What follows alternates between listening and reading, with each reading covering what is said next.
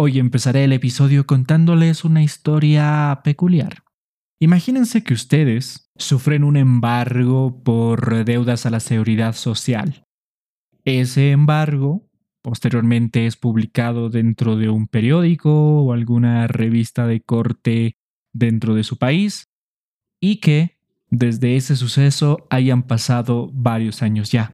Buscas un empleo y el empleador que quiere contratarte busca tu nombre en la web. Encuentra la noticia de ese embargo sobre la seguridad social, un embargo sobre una deuda que ya pagaste y decide no contratarte. Anoticiado del tema, decides demandar a Google para que elimine o haga algo con esos datos, puesto que la deuda se extinguió. Tú la pagaste y no tienes ninguna obligación, pero tu nombre figura aún como deudor. Este caso ocurrió en 2014.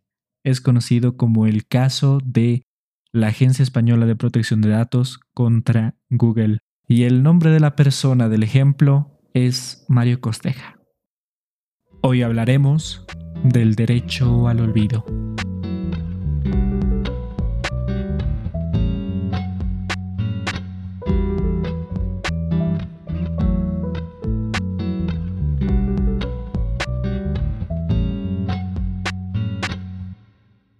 Buenas y bienvenidos sean al quinto episodio de D-Lex Podcast. Ya llevamos un mes con estos episodios semanales, por lo que me alegra mucho contar con su presencia y espero que también sea agradable para ustedes cada episodio que lanzo, con especial dedicación e investigación por detrás, principalmente con el objetivo de informarles sobre distintos temas de derecho digital. Hoy hablaré sobre un tema que me apasiona sobremanera y que fue parte importante dentro de mi vida académica, el derecho al olvido.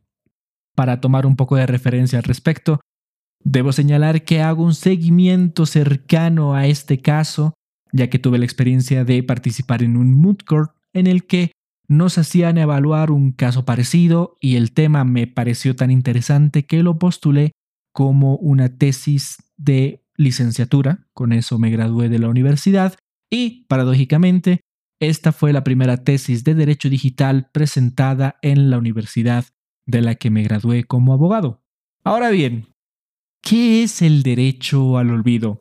Desde la sentencia emitida el 13 de mayo del 2014 por el Tribunal de Justicia de la Unión Europea hasta la fecha, un avance significativo tuvo el derecho al olvido y su implementación dentro del ámbito del derecho digital ya sea como derecho digital o como la evolución de uno de ellos.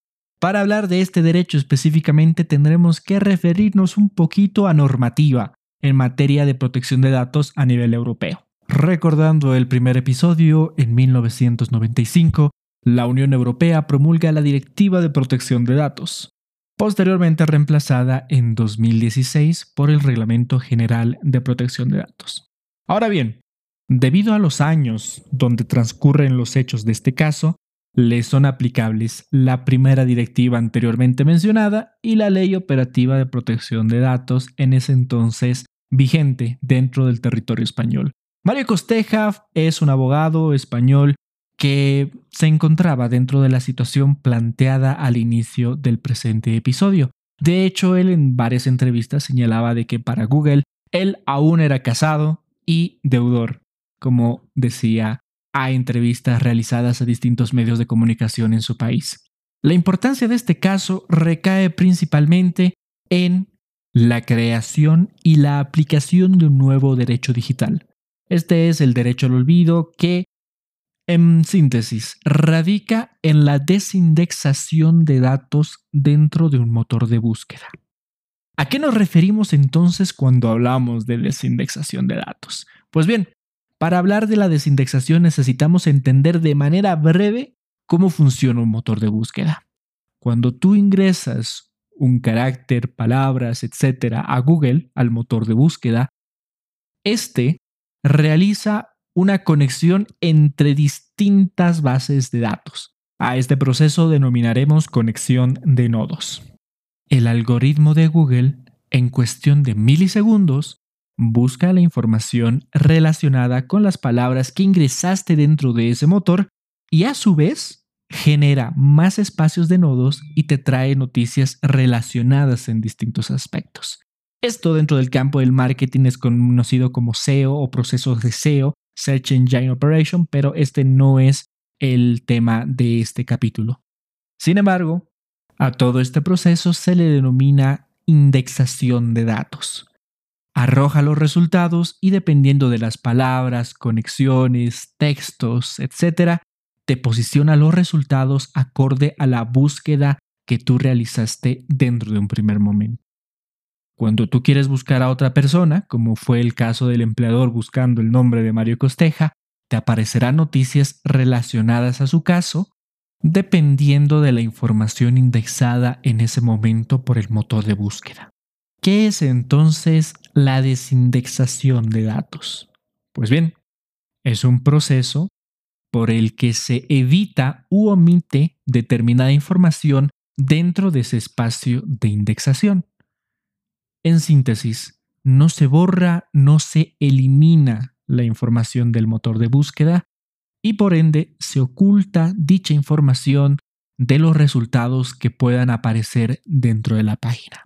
En su momento, yo planteé que esta era una medida razonable, es decir, una medida que cumple con distintos criterios y que principalmente es bastante protectora de los derechos tanto de la libertad de expresión ya sea por el medio de comunicación que realizó la noticia, tanto como para el derecho de la privacidad de la persona que quiera ocultar determinados datos de la búsqueda de esa indexación. Ahora bien, el derecho al olvido es también denominado derecho de desindexación de datos y creo yo que ese es el mejor nombre que se le pueda dar. Porque si hablamos de un olvido propiamente dicho, estaríamos hablando o haciendo alusión más a un derecho de supresión de datos que de uno de desindexación de datos. Sin embargo, esta es una medida a tomar en cuenta y a considerar como menos lesiva frente a la presunta vulneración, ya que existen dos derechos en disputa a momento de aplicar este tipo de derechos digitales. Como ya lo había mencionado anteriormente, tanto el derecho de acceso y libertad de la información frente al derecho de la privacidad de la persona. Ahora bien, son muchos los detalles que debemos tomar en cuenta a fin de determinar qué tipo de datos se deben desindexar y a qué tipo de personas se aplican este tipo de derechos. Desde 2014 a la fecha ya existen instrumentos normativos como el mismo Reglamento General de Protección de Datos, que incorpora al derecho al olvido como un derecho explícito. En Latinoamérica, distintas leyes y también casos como el de Argentina de 2022 también aplican este derecho al olvido con base principalmente a sus leyes de protección de datos. Es más, Google también añadió un cuestionario en el que se determina si determinada información deberá o no ser desindexada. Y es que hablar de este derecho es más complejo de lo que parece. Tras la disputa de los derechos anteriormente mencionados, existe también una disputa determinada a la información, ¿Qué tipo de información puede ser entonces desindexada? Para empezar, se tiene que hacer una clasificación entre las personas, pues existen las personas privadas, como nosotros. Existen las personas privadas, pero de carácter público, como personas famosas, influencers, etc. Y por último, personas públicas, que son las personas netamente relacionadas a ámbitos del Estado y a situaciones o gestiones públicas.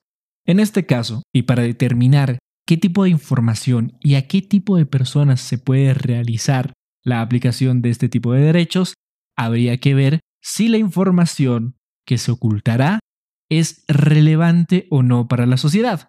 Dentro de todo esto también existen debates con respecto a la conservación de la información con el paso del tiempo. El caso Costeja es un claro ejemplo de ellos. Él tuvo la deuda en 1998. Y esa noticia quedaba vigente con el paso del tiempo. Y es que estamos nosotros en un momento donde toda la información subida a Internet se queda allí. ¿Qué es lo que pasa si hay un hecho que no es relevante para la sociedad, que nosotros por alguna razón realizamos y que a momento de nosotros buscar nuestro nombre, encontramos dicha información desactualizada, encontramos información quizá errónea y nosotros solicitamos ya sea su desindexación o su correspondiente eliminación. De hecho, uno de los problemas como este principalmente recaen también en herramientas de inteligencia artificial, específicamente en ChatGPT, Llama o BART, que son las aplicaciones o las herramientas de conversación de inteligencia artificial que tenemos a la fecha, puesto que a momento de entrenar su lenguaje con la base de datos de dicha información, pueden arrojar este tipo de datos. Lo que hace quizá más complejo en práctica utilizar el derecho al olvido, porque a la inteligencia artificial no le importa que una información se encuentre desindexada. Ella puede tomar la base de datos, ya que la información no se encuentra eliminada, y puede añadirlo dentro de su motor de lenguaje, lo que significaría una vez más una agresión al derecho de la privacidad de la persona que quería ocultar en primera instancia su noticia. Ahora, con el paso del tiempo, muchos periódicos y medios de comunicación limitan y prohíben a la base de datos de la inteligencia artificial alimentarse de sus contenidos lo que es una noticia en desarrollo. Ya pasó con el New York Times, ya pasó con The Washington Post y distintos medios de comunicación que así lo están haciendo, principalmente con el objetivo de precautelar la privacidad de las personas y precautelar también la libertad de expresión, además del trabajo de todas las personas que se encuentran dentro de la redacción de la noticia. ¿Qué pasa entonces si nosotros queremos que Google olvide determinada información o que la desindexe en todo caso. Pues bien, lo que tenemos que hacer en primera instancia es acudir a un formulario.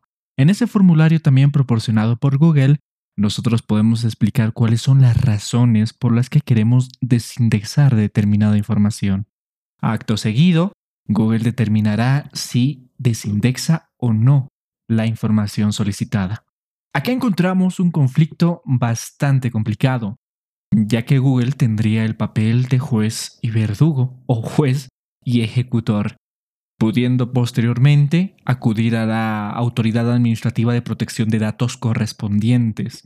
¿Qué pasa, sin embargo, con países como Bolivia donde no existe una ley de protección de privacidad ni una entidad de protección de datos? Pues bien, de momento la única acción que se tiene es una acción constitucional, pero aún así requiere un montón de requisitos por lo que podríamos decirse que hasta no tener una ley de protección de datos, no tendríamos o no habría posibilidad de acudir a una instancia superior en el caso de que el formulario enviado a Google sea rechazado.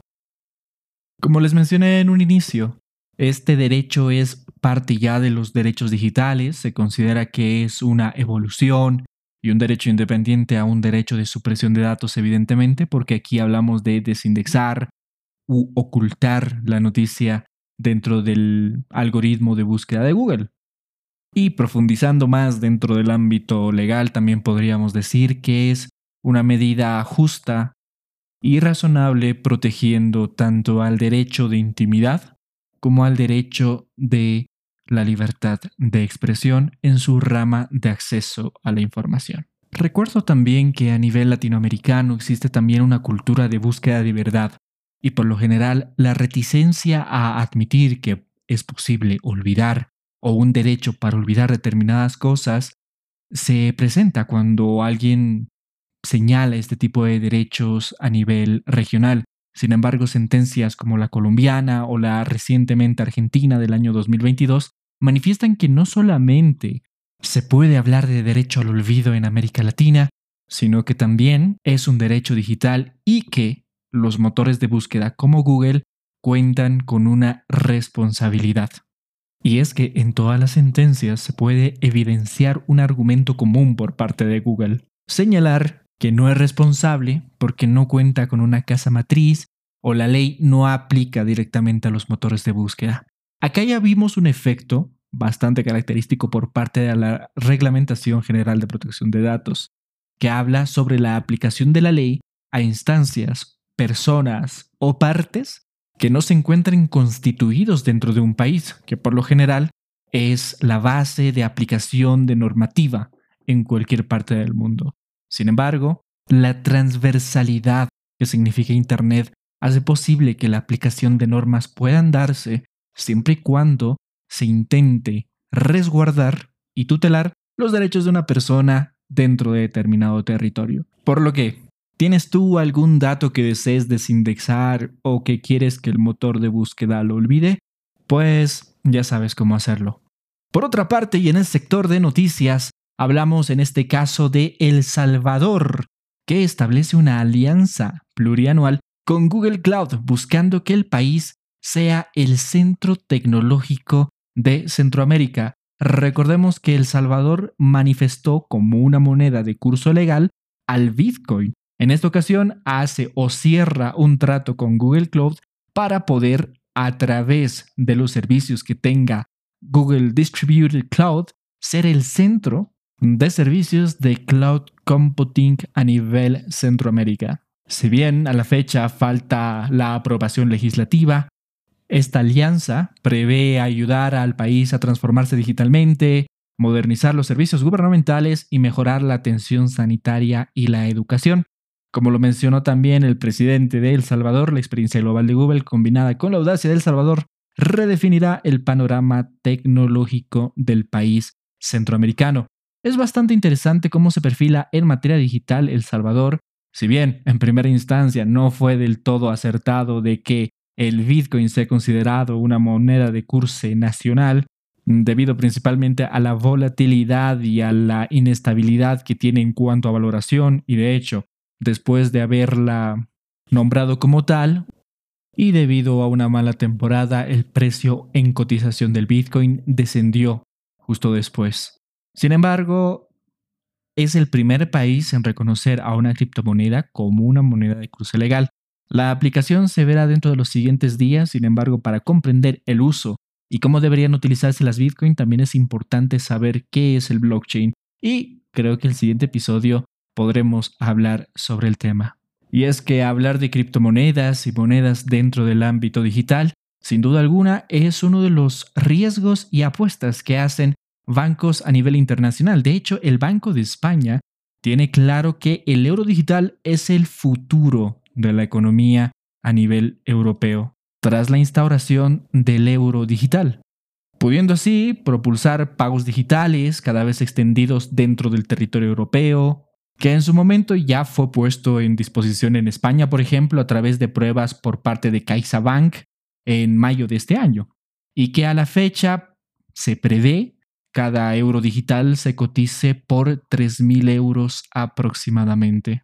¿Cuál es la finalidad entonces de este tipo de moneda? Pues más que ir contra los desplazamientos y las soluciones de pago privadas establecidas principalmente por las pasarelas de pago, la intención de este tipo de monedas y su inserción es la de aumentar el número de opciones a la disposición de usuarios a la hora de realizar pagos de forma digital, desarrollando también el impulso de nuevos sectores en el ámbito financiero, ya sea en el ámbito público, probablemente, pero principalmente en el sector privado.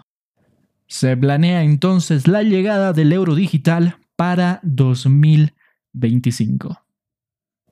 En noticias de ciberseguridad podemos decir que el Centro Nacional de Preparación para Incidentes y Estrategias para la Ciberseguridad de Japón fue craqueada y se enteraron nueve meses después de esta brecha de seguridad. Según The Financial Times, hubo una brecha de seguridad que ha comprometido la información interna y que no estaba autorizada a circular fuera de la organización. De momento se desconoce quién está detrás del cracking, sin embargo se especula de que fuese el ejército chino el que implantó distintas maniobras para afectar a los sistemas del el Centro Nacional de Preparación para Incidentes y Estrategia japoneses, lo que evidentemente generó ciertas alarmas en Estados Unidos y distintos países aliados, quienes en este momento se encuentran revisando la existencia de brechas de seguridad dentro de sistemas de información. Y hablando de brechas de seguridad, hay que señalar de que se filtran los datos de más de 2,6 millones de usuarios en Duolingo. De esta noticia se sabe que los datos han sido subastados por aproximadamente 1.500 dólares. La fuente que se tiene para la determinación de esta brecha de seguridad se consiguió a través del acceso de una API que a la fecha todavía sigue circulando en Internet.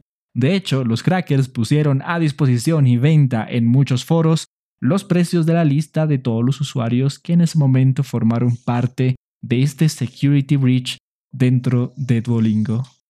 Y claro, ¿qué se puede hacer ante esta instancia? Nosotros como usuarios, lastimosamente no podemos hacer nada contra ellos, solamente podemos estar atentos e identificar las posibles amenazas que puedan surgir de la compra o no de determinados datos. Sin embargo, para eso existen las agencias de protección de datos, para determinar principalmente riesgos, responsabilidades, multas y, como empresas también, la solicitud de que éstas cuenten con planes de contingencia ante brechas de seguridad.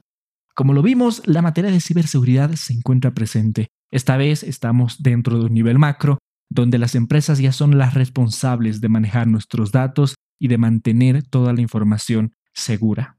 Y eso fue todo por el episodio de hoy. Espero que hayan podido aprender algo sobre el derecho al olvido, que tiene sin duda alguna un debate muy interesante, un debate totalmente reabierto, debido principalmente a la inserción de la inteligencia artificial sobre la base de datos. ¿Cómo puede funcionar? ¿Cuáles son los pasos que tiene que seguir el derecho al olvido tras la inserción de sistemas de base de datos? Y principalmente, ¿cuál es el futuro de los datos? Que evidentemente no pueden permanecer de forma perenne dentro de la red. Conmigo, hasta la siguiente semana. Hasta luego.